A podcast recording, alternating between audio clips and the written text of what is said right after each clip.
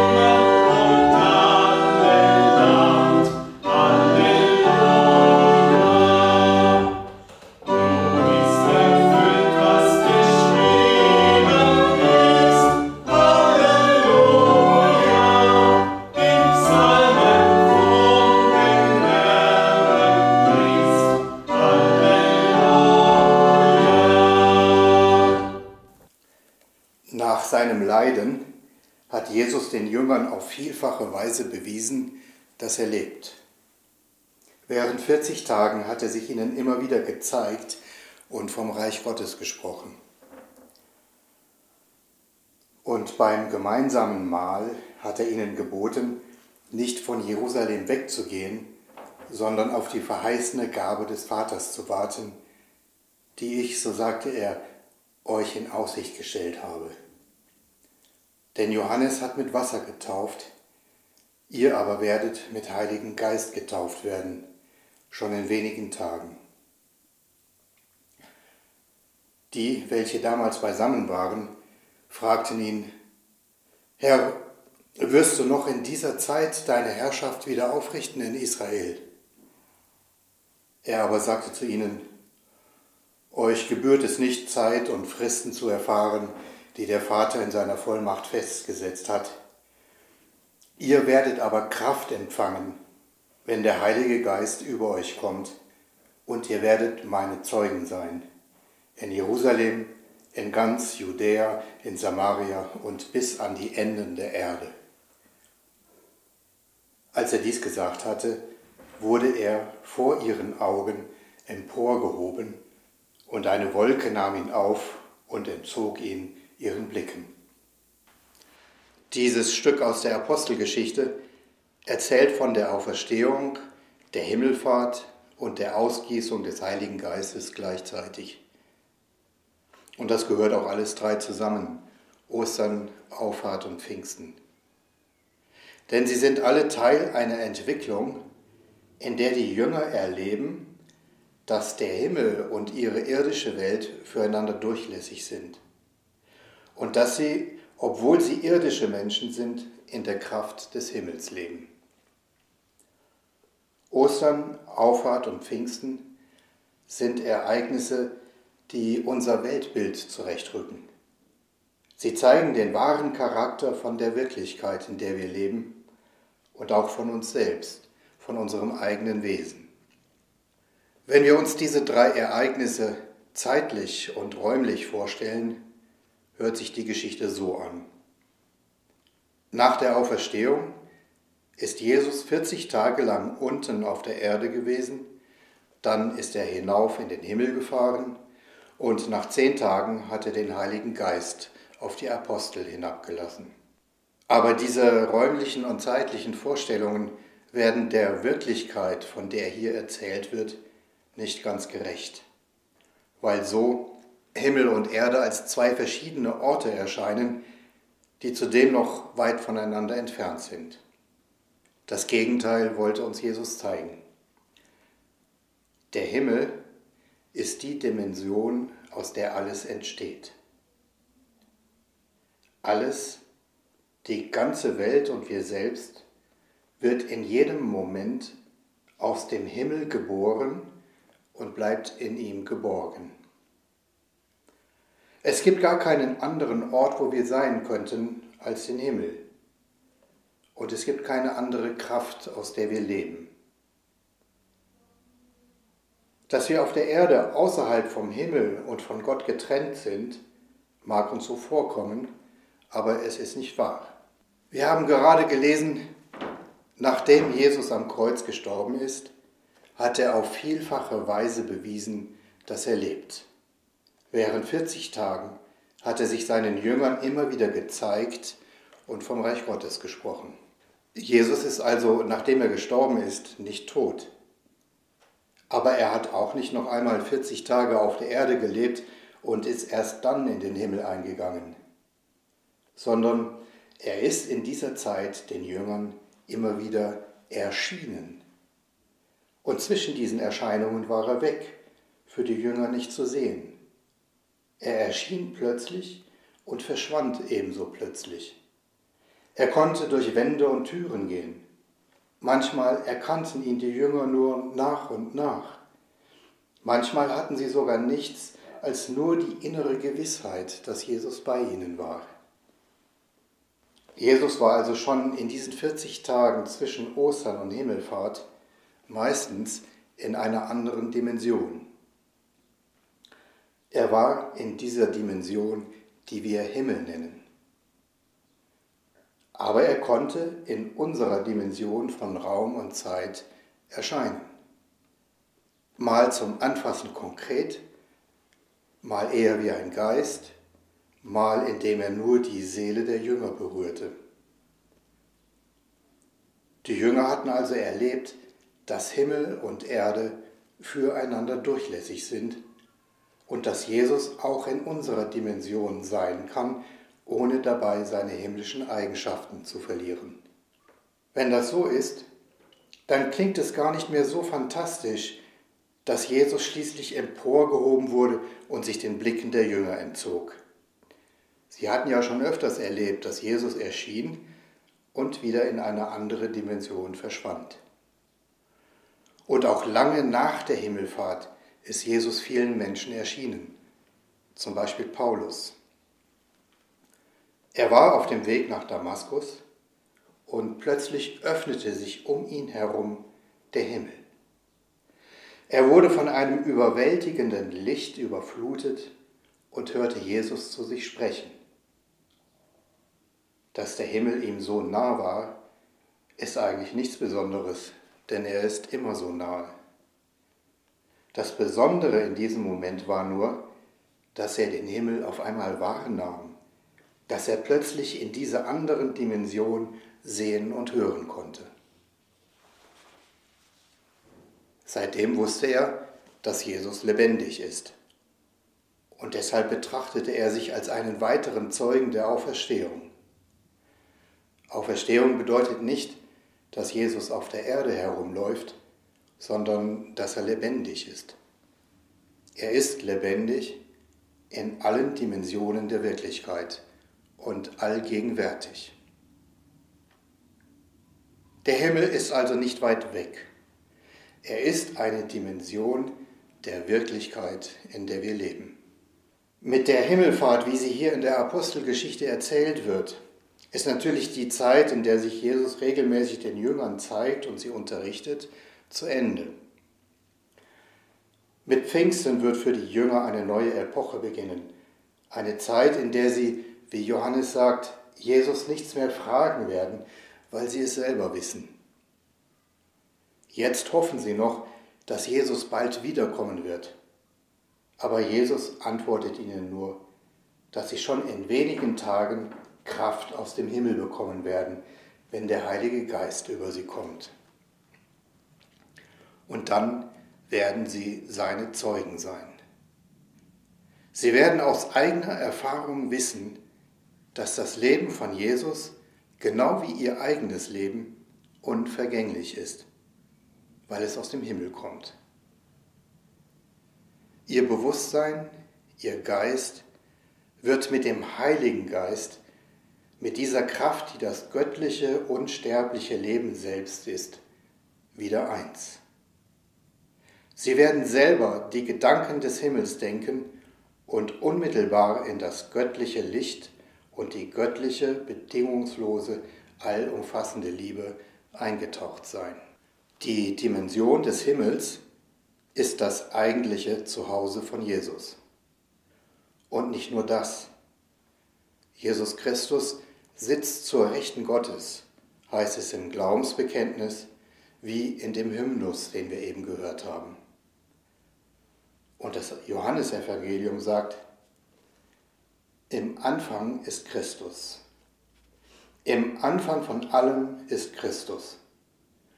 Und Christus ist bei Gott und er ist von Gottes Wesen. Und alles ist durch Christus geworden. In ihm ist das Leben. Und das Leben ist das Licht der Menschen. Die ganze Welt und wir selbst werden also aus Christus geboren. Wir leben buchstäblich durch und in Christus und Christus in uns. Nicht nur, wenn wir daran glauben, sondern einfach, weil wir da sind. Ohne Christus gäbe es uns nicht. Johannes sagt auch, dass Christus hier in der Welt gegenwärtig ist und wir ihn aber nicht erkennen. Jesus ist das wahre Licht, das jeden Menschen erleuchtet, der in die Welt kommt. Er ist in der Welt. Die Welt entsteht durch ihn und die Welt erkennt ihn nicht. Er kommt in das Seine und die Seinen nehmen ihn nicht auf. Die, die ihn aber aufnehmen, die an seinen Namen glauben, die also ihn und sein göttliches Wesen erkennen und begreifen, dass das Leben aus ihm kommt, die werden Gottes Kinder, die nicht aus dem Fleisch, sondern aus Gott gezeugt sind. Die Kraft, aus der wir leben, ist also hier. Aber wenn wir sie nicht erkennen, glauben wir, dass wir nur aus der Materie, die um uns herum ist, leben und deshalb vergänglich sind. Unser Bewusstsein ist dann rein auf die materielle Welt beschränkt. Wir leben dann aus dem Fleisch und nicht aus dem Geist, sagt Johannes, aus dem sterblichen Fleisch und nicht aus dem ewig lebendigen Geist. Aber wenn wir mit heiligem Geist getauft werden, wenn wir durch Jesus erleuchtet werden und die Kraft, aus der wir leben, wieder erkennen, dann gibt das unserem Leben eine ganz neue Qualität. Unser Bewusstsein entspricht dann wieder unserem wahren himmlischen Wesen. Und wir werden wieder zu Kinder Gottes, die direkt aus seinem Lebensstrom leben. Auch unser wahres Zuhause ist im Himmel. Wir kommen aus der Dimension des Himmels in diese Welt hinein. Aber ich glaube, dass ein Anteil von uns immer in der himmlischen Dimension präsent bleibt. Vielleicht meint Jesus das, wenn er sagt, dass jeder Mensch einen Engel hat, der ununterbrochen Gott von Angesicht zu Angesicht sieht. Ein Teil von uns, unser wahres Wesen, ruht immer in Gott, egal wo wir uns befinden und wie es uns geht. Wir leben sozusagen aus dem Himmel heraus in dieser Welt hier. Es ist wie wenn unsere Seele im Himmel bleibt, aber unser Kopf sich über den Rand beugt und in eine andere Welt schaut. Und das, was wir hier sehen, nimmt uns dann so sehr in seinen Bann, dass wir ganz vergessen, von woher wir eigentlich in diese Welt hineinschauen. Und dann glauben wir, dass wir nichts anderes sind als diese vergänglichen Dinge, die wir hier in Raum und Zeit sehen. Und dann haben wir in der Welt Angst, sagt Jesus, weil wir vergessen haben, dass wir im Himmel und im ewigen göttlichen Leben fest verankert und geborgen sind. Aber das ändert nichts daran, dass unser wahres Wesen Gott ununterbrochen von Angesicht zu Angesicht sieht. Unser wahres Wesen kann nicht verloren gehen. Aber es kann für unser irdisches Bewusstsein im Dunkeln liegen. Und Jesus will es wieder ans Licht bringen. Deswegen sagt Johannes, Jesus ist das wahre Licht, das jeden Menschen erleuchtet, der in die Welt kommt. Und Paulus sagt, Jesus hat das Leben und ein unvergängliches Wesen ans Licht gebracht. Es geht darum, dass unser Bewusstsein auf der Erde und unser Bewusstsein im Himmel wieder identisch werden, dass oben und unten wieder eins werden und dein Wille geschehe, wie im Himmel, so auf Erden. Und erst dann, wenn wir die lebendige Kraft des Himmels und die Gegenwart Christi in der Welt wieder wahrnehmen, erst dann können wir die Welt wie eine Heimat empfinden, wie ein Vaterland, wie es in dem Lied von Novalis heißt, das wir gleich hören werden. Amen.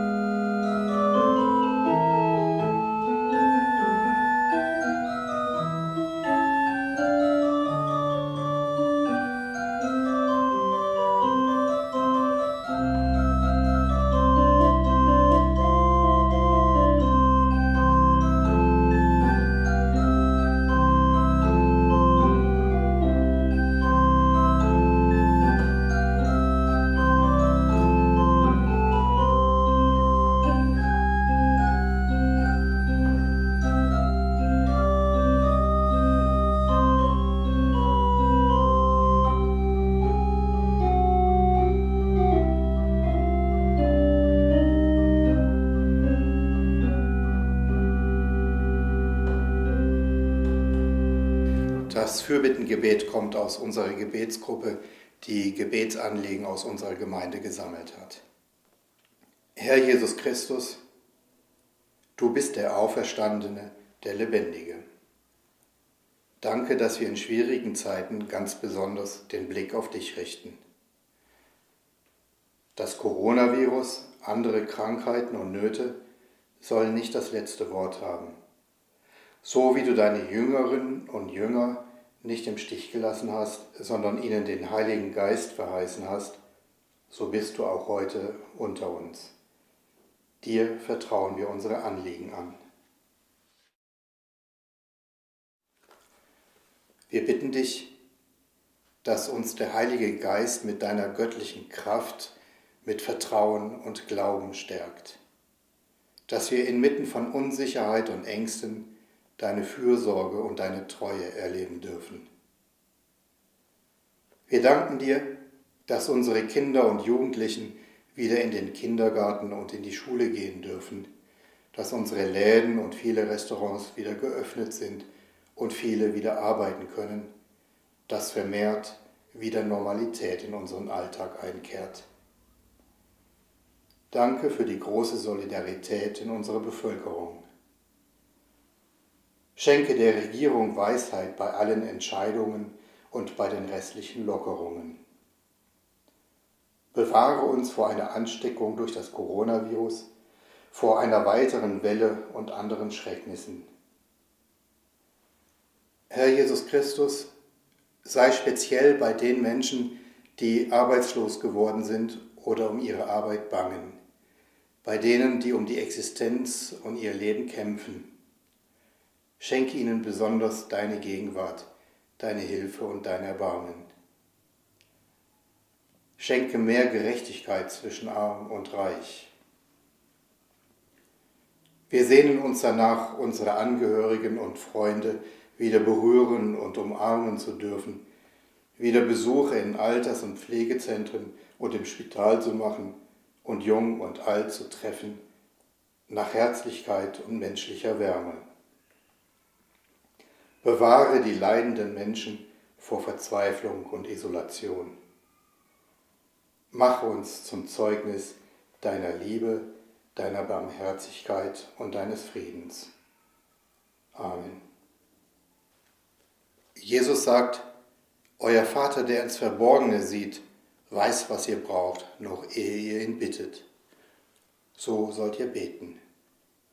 Unser Vater im Himmel, geheiligt werde dein Name, dein Reich komme, dein Wille geschehe, wie im Himmel, so auf Erden. Unser tägliches Brot gib uns heute und vergib uns unsere Schuld, wie auch wir vergeben unseren Schuldigern. Und führe uns nicht in Versuchung, sondern erlöse uns von dem Bösen. Denn dein ist das Reich und die Kraft und die Herrlichkeit in Ewigkeit. Amen.